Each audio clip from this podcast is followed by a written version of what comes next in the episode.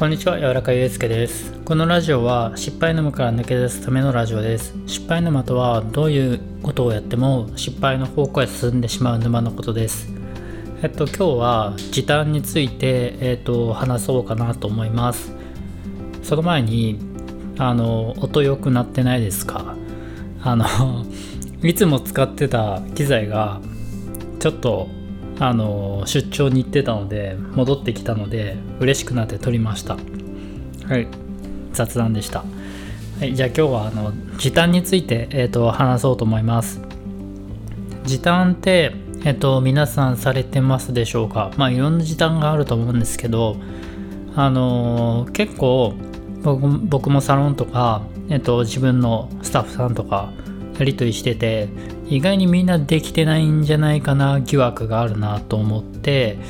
えっとまあサロンでもコラム書いたりとかしてるんですけどえっとビジネスにおける時短って実はすごくいっぱいあって僕があのサロンでえっと伝えさせてもらったのはまず、えっと、ツールを増やさない。あの Slack とか LINE とかメールとかいっぱいやり取りできるツールがあるんですけどそれをえっとまあ何でもかんでもやらないっていうこととかあとはあの判断できる機会を減らすっていうこと。あと人との対応方法。あと連絡の仕方。あとあの繰り返しが必要なものとかはすぐ情報が取り出せるように用意をしておくっていうようなお話をしたりしました。でえっと時短って本当にわずかな差をどれだけ詰められるかだと思ってるんですよ。例えば、ね、パソコンで YouTube を見るって言った時に労働時間が1秒かかるものがあったらそれが10本動画見たら10分じゃないですか。で結構このちょっとねなんかすぐじゃんとかちょっと我慢すればって思う時間が本当に1分になって60分になって1時間になって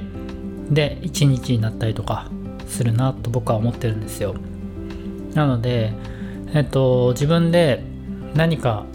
こう物事とかにあった時にこれはもしかしたら他のものとくっつけた方が早く終わる仕事かもしれない。もしくはもう切り離して今はやんない方が結果的に早く終わる仕事かもしれないってことを常に考えながらえっと1秒1秒 0. 何秒っていうのを切り詰めていくと自分の時間が作れたりとか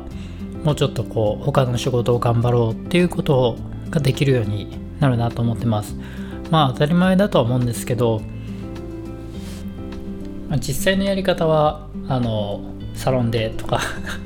まあ宣伝しちゃうんですけど、まあ、別にサロンじゃなくても全然 Twitter とかで言ったりしてるんで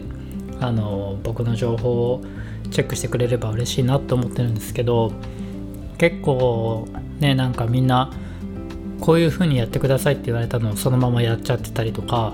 相手が言われるままをそのまま受け取って習ってやっちゃったりとかしてるんじゃないかなと思います。もうそうすると完全に人のペースで生きてる感じになるので自分が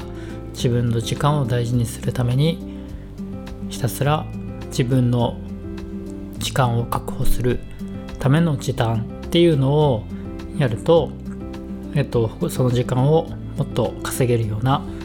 時間にできると思うので是非時短っていうことも考えてみてもらえたらいいんじゃないかなと思ってます。僕も未だにあのこれって時短もっとできないかなとかもうちょっと省略できないかなとか思いながら生きてるのでもし何か時短方法がおすすめのものがあったら教えてもらえたら嬉しいです。以上時短のお話でした。ご視聴ありがとうございました。